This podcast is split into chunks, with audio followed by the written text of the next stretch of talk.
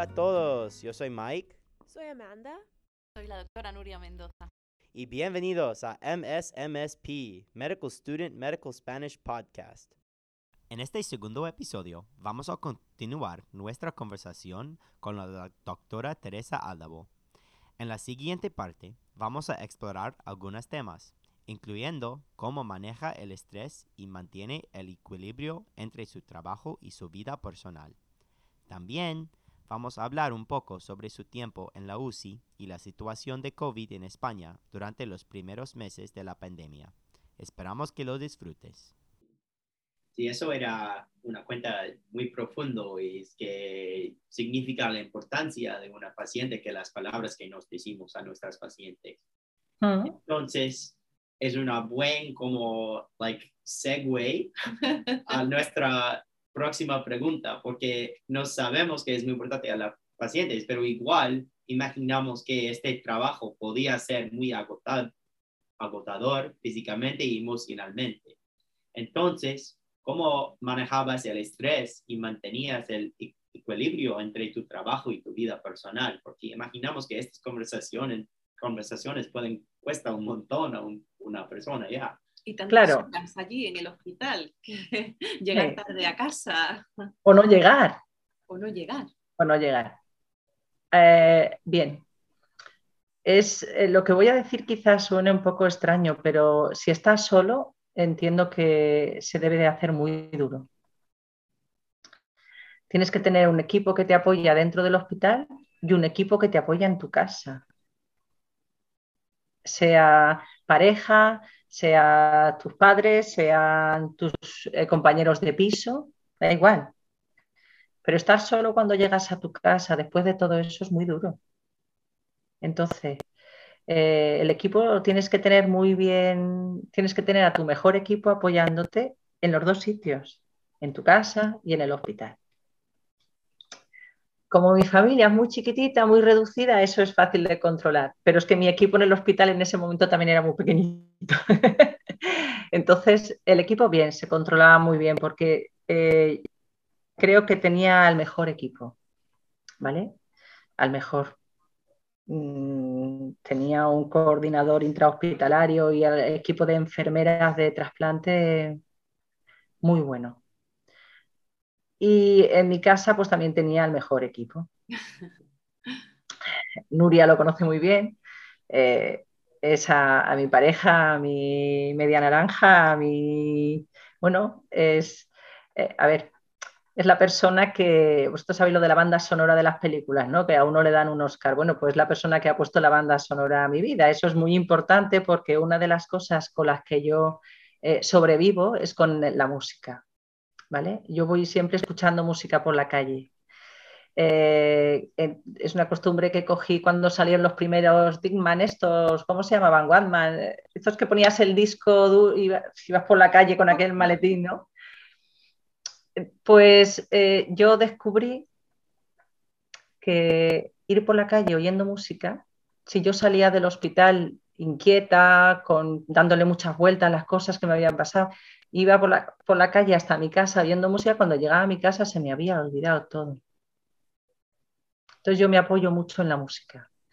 Y, mi marido es el que pone la banda sonora en este equipo porque él- a él le gusta mucho la música y eso ya es un puntazo para él.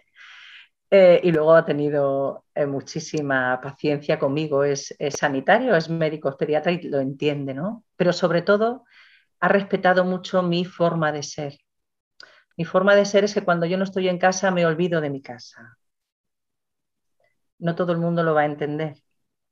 Entonces, te quita mucho estrés olvidarte de todo cuando estás en el hospital no tienes ningún estrés. Yo no tengo el estrés de pensar tenía que volver a porque el niño estuviera enfermo o tenía que hablar con alguien por teléfono o hablar con mi marido, no, porque yo cuando salgo de mi casa puede haber un terremoto, yo cuando estoy en el hospital me olvido. Tengo esa mm, enfermedad, anomalía.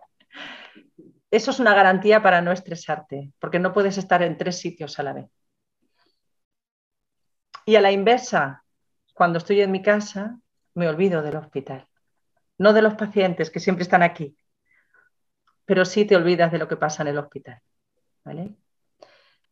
Eso es importante, la música es importante, pero lo más importante es eh, las ganas, las ganas que tengas de hacer muchas cosas. Entonces, como esto era una detrás de otra y siempre teníamos que enlazar una donación, otra donación, un proyecto nuevo, porque la donación y el trasplante ha cambiado mucho en los últimos años. Y en España hay, existen todos los tipos de donación. Muerte encefálica, donación en asistolia, intrahospitalaria, extrahospitalaria. O sea, eh, eso ha hecho que esos 10 años tuviéramos que estar continuamente trabajando. El, mismo nuevos, los mismos nuevos proyectos te quitaban de todo el cansancio y eso, pero lo más importante es, mm, la ilusión y la música. Antes comentabas que en, España el, proceso de donación es anónimo. Eh, también habíamos pensado sobre preguntarte sobre diferencias entre España y Estados Unidos, que no sé si conoces también el sistema sanitario aquí. Eh, en general, yo sé que es bastante diferente, no sé exactamente cómo es eh, con los trasplantes. Creo que aquí no es anónimo. Pienso que los las familias de los donantes pueden decidir que quiere saber el, recep el receptor. Sí, puedes saber quién es el receptor, sí, aquí no. Aquí no, pero hay veces que se sabe. Eh, a ver, la, la, mayor diferencia es el sistema eh, de la seguridad social, ¿no? O sea, cómo el trabajador eh, está asegurado. En España estamos todos eh, de forma universal y gratuita asegurados por, por, por la seguridad social, ¿no? Sí, por la sanidad pública, ¿vale? Y todos tenemos las mismas eh, posibilidades. Da igual que sea una apendicitis que tener un niño o una, una, gestación, el control de una gestación, que un trasplante.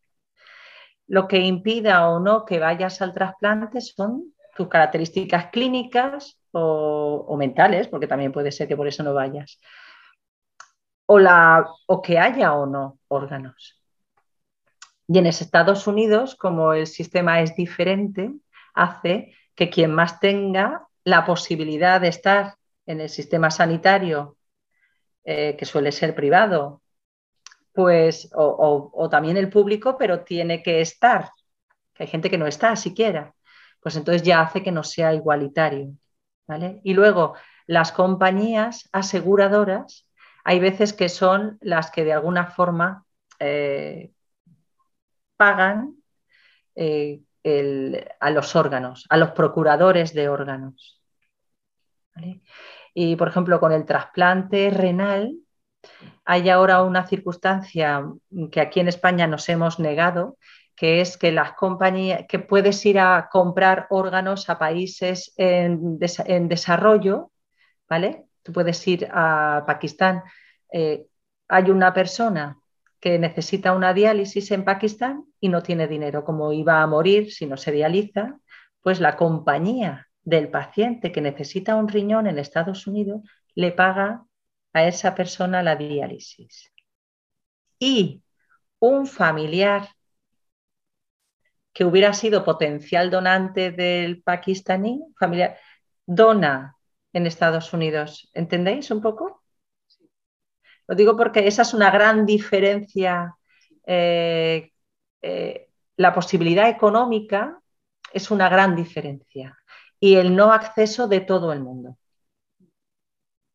Eh, en principio, los trasplantes de riñón, como son más caros, es más cara la diálisis que los trasplantes, Estados Unidos o todos los países tienden a favorecer los trasplantes de riñón. Porque para el país, en general, el gasto sanitario que supone mantener en diálisis a las personas eh, es mucho mayor. Entonces se facilita el acceso al trasplante renal. Y se facilita sobre todo el acceso al trasplante renal de donante vivo, porque además es el que más resultados tiene. Recuerdo un caso en Estados Unidos que se, eh, se les proponía a las personas que estaban eh, encarceladas y tenían un familiar fuera que necesitaba diálisis, se les proponía beneficios penitenciarios si donaban el riñón. Esto en España, eh, como el acceso al trasplante es mucho más eh, igualitario, equitativo, gratuito, mucho más accesible para todo el mundo igual, pues no, no, se hacen este tipo de ofertas, por decirlo de alguna forma. O sea, hay alguna pequeña diferencia, hay alguna pequeña diferencia que fundamentalmente estamos hablando de coste económico para la porque claro, no es el trasplante. El trasplante es un acto quirúrgico que dura cinco horas, pero lo que más cuesta del trasplante es toda una vida de fármacos inmunosupresores y de riesgo de ingresos y de complicaciones posteriores. O sea, el, el, coste económico es el de toda la vida, porque es el seguimiento. imagínate que una persona puede costearse el trasplante, pero no el seguimiento, pues entonces no debiera, en España no se trasplantaría nunca, ¿no? Porque se, eh, se pensaría que es un órgano que no está bien utilizado. Se trasplanta todo aquel que lo necesita y que puede hacerlo, o sea, que puede aguantar el, lo que es la cirugía, pero luego el seguimiento. Y si hay dudas de que no va a hacer el seguimiento, de que no va a ir al médico, porque es una persona, aquí se les llama mal cumplidor del tratamiento, no se trasplanta. Esa persona, ese órgano irá a otra. No es solo el momento de trasplante, es toda la vida. Claro, entonces en Estados Unidos todos sabemos que toda la vida es, mucha, mucha inversión ¿no? personal. Esa es una de las principales y eso hace que no sea tan equitativo, que el acceso no sea tan universal. Oye, Teresa, una pregunta como más práctica. Antes nos has hablado de lo importante que es escuchar, eh, pero ¿tienes alguna frase que siempre funcione? ¿Hay alguna palabra mágica que te sirva en muchas situaciones para, para que alguien se tranquilice, para mostrar empatía, para que esa persona entienda que estás de su parte. Muchas veces eh, nuestros estudiantes pues buscan eso, ¿no? Cómo expresarse en una lengua que además no es la suya, con lo cual no quieren meter la pata, no quieren decir algo que no sea realmente correcto y que no transmita esa buena hmm. intención, sino todo lo contrario. Entonces, no hmm. sé si tienes algún ejemplo, alguna, algo que nos puedas compartir. Bien, pues voy a volver a, a lo mismo. En el lenguaje, en la comunicación, el 80% es la comunicación no verbal. El 20% es lo que tú dices, pero es que el 80% es como tú te expresas con tu cuerpo. ¿Vale? Entonces, lo que más van a entender es tu posición, tu posición corporal, tu expresión corporal. Eso es lo que más funciona. No hay ninguna frase que compita con tu presencia sin miedo, con tu sola presencia sin miedo delante de una situación dura. Y no hace falta que digas nada si tu actitud es la de escucha y, la de que eh, la misma posición de los brazos, ¿no? Si tú te pones así, eh, denotas que, que, estás incómodo. Si tú te relajas, te haces como un abrazo con las manos, eh, mm, esa es la mejor frase, el estar allí.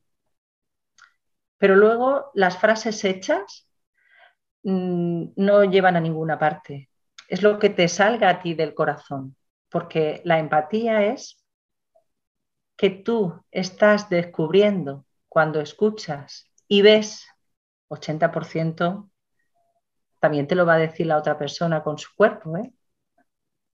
ves lo que necesita y tú tienes que ir modulando tu entrevista o comunicación con la persona según lo que el otro necesita. Y si necesita que te estés callado y que no digas nada, ¿para qué vas a hablar? Porque va a ser peor. Entonces no hay ninguna frase hecha milagrosa. Es tu actitud de tranquilidad, yo estoy aquí para ayudar. Y a lo mejor la ayuda es coger la puerta e irse. Pero eso lo tienes que ver. ¿Alguna otra pregunta? ¿Algo más que queráis preguntarle a Teresa antes de acabar? Depende si queremos hablar, que no tengamos una o dos preguntas sobre, sobre su trabajo como en el UCI, que sabemos que es un poco diferente que su como like your role cuando estaba el director de las trasplantes ah, y también nos tuvimos algunas preguntas sobre COVID, algo como si, si queremos hablar. Sí, podemos fusionarlo, ¿no? Podemos fusionarla, claro. Porque el COVID, eh, digamos que llevo un año y siete meses siendo intensivista en el COVID. Eh, eh, los cuidados intensivos son la atención al paciente crítico, al paciente críticamente enfermo.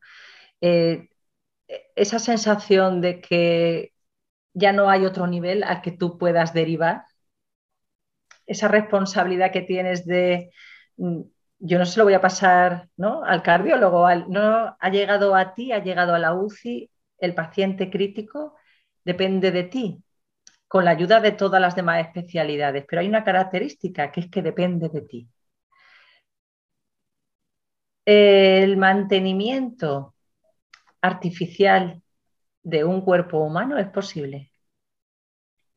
Y eso ha marcado eh, los niveles de la medicina en los últimos años.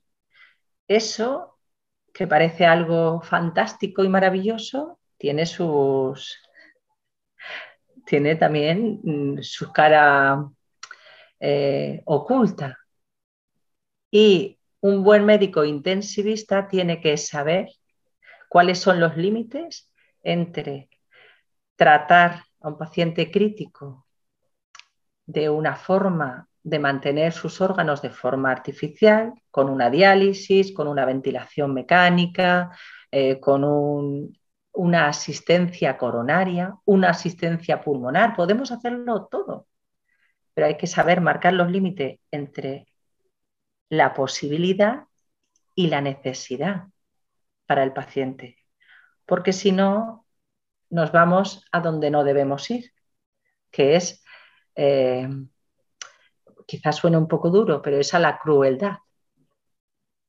Ese es el mayor, ese equilibrio es lo que hace que seas un muy buen técnico, que ocurre también con los cirujanos, y si consigues el equilibrio, un muy buen intensivista. ¿Vale?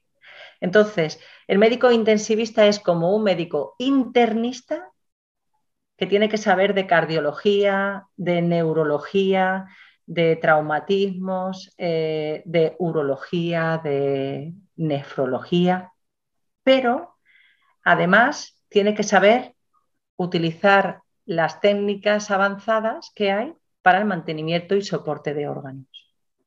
Que esa es la parte técnica, que es la que la hace más divertido, porque medicina interna es un poco aburrido. Según para quién. Según para quién. Según para quién. Entonces, a los intensivistas nos gusta la acción, pero con el tiempo aprendemos a no ser tan activos y a saber lo que realmente necesita el paciente o saber cuándo parar. Sí, no ser invasivos, ¿no? Excesivamente invasivos. Invasivos somos, ¿no? Pero saber cuándo parar.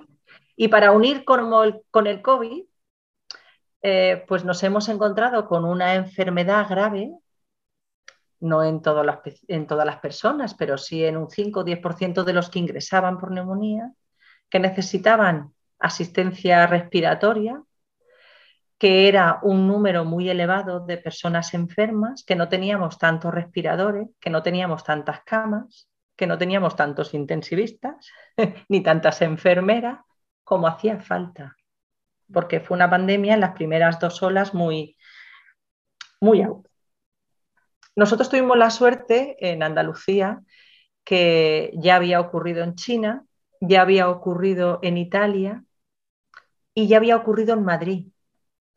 Entonces, tuvimos la suerte de ponernos las pilas con el tiempo justo para hacer UCIs nuevas, eh, no de campaña como otros sitios, sino ampliar las camas de UCI, eh, comprar respiradores, contratar a muchos médicos y a muchas enfermeras. Entonces, en la primera ola, más o menos, mm, lo peor de la primera ola fue que no sabíamos a lo que nos enfrentábamos y no sabíamos si nosotros íbamos a morir enfrentándonos a un germen tan, eh, tan contagioso y que no, no, sabíamos si realmente nos íbamos a contagiar y si íbamos a sobrevivir.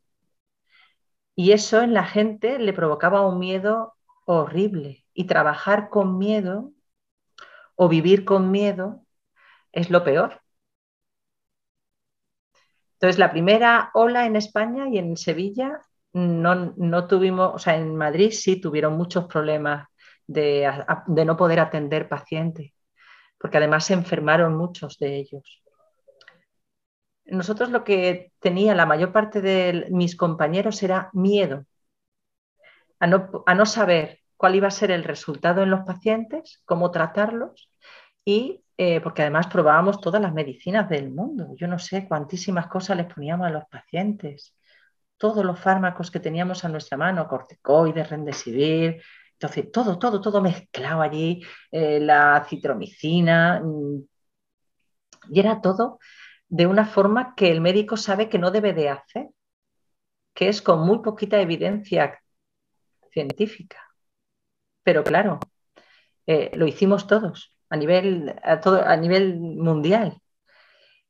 Entonces, ese miedo al contagio, a fallecer nosotros mismos, a contagiar a nuestra familia y a no saber tratar a los pacientes fue lo que dominó la primera ola en los cuidados intensivos. Y os puedo asegurar que el miedo fue y mucho, ¿eh? y mucho, y mucho. he visto llorar a la gente debajo de los EPIs, lo que no he visto llorar a nadie. Los EPIs son los equipos Ah. de protección individual. Individual. Un pequeño inciso. Sí, sí. Eh, luego ya las siguientes olas nos ha ido permitiendo, nos ha permitido conocer más a la enfermedad, saber que no nos hemos contagiado si lo hacemos, si tenemos cuidado, lo hacemos bien y, y ha sido menos dramático. Una de las cosas que creo que más nos ha enseñado el COVID ya para siempre a nivel universal, Estados Unidos, Italia, China, Pakistán, la India, es que cuando queremos somos eh, tremendamente trabajadores, listos y desprendidos. El hecho de que todas las revistas científicas abrieran a coste cero todas sus publicaciones y aceptaran la mayoría de los trabajos que se estaban publicando, nos puso en comunicación a todos los médicos que trabajábamos con COVID y cada día nos sentábamos a leer lo que se publicaba a diario. Miles de publicaciones en muy poco tiempo y miles de investigaciones. De hecho, la vacuna ha surgido en pocos meses. Es verdad que había un trabajo previo, pero ha surgido en pocos meses y se ha dotado a la investigación de muchísimo dinero eso, ese montón de conocimientos que se han generado y que se han abierto de forma gratuita para todo el mundo nos ha hecho iguales a los americanos, a los rusos, a los españoles, a los brasileños y todos ahora estamos tratando a los pacientes igual, con lo que sabemos que hay evidencia científica.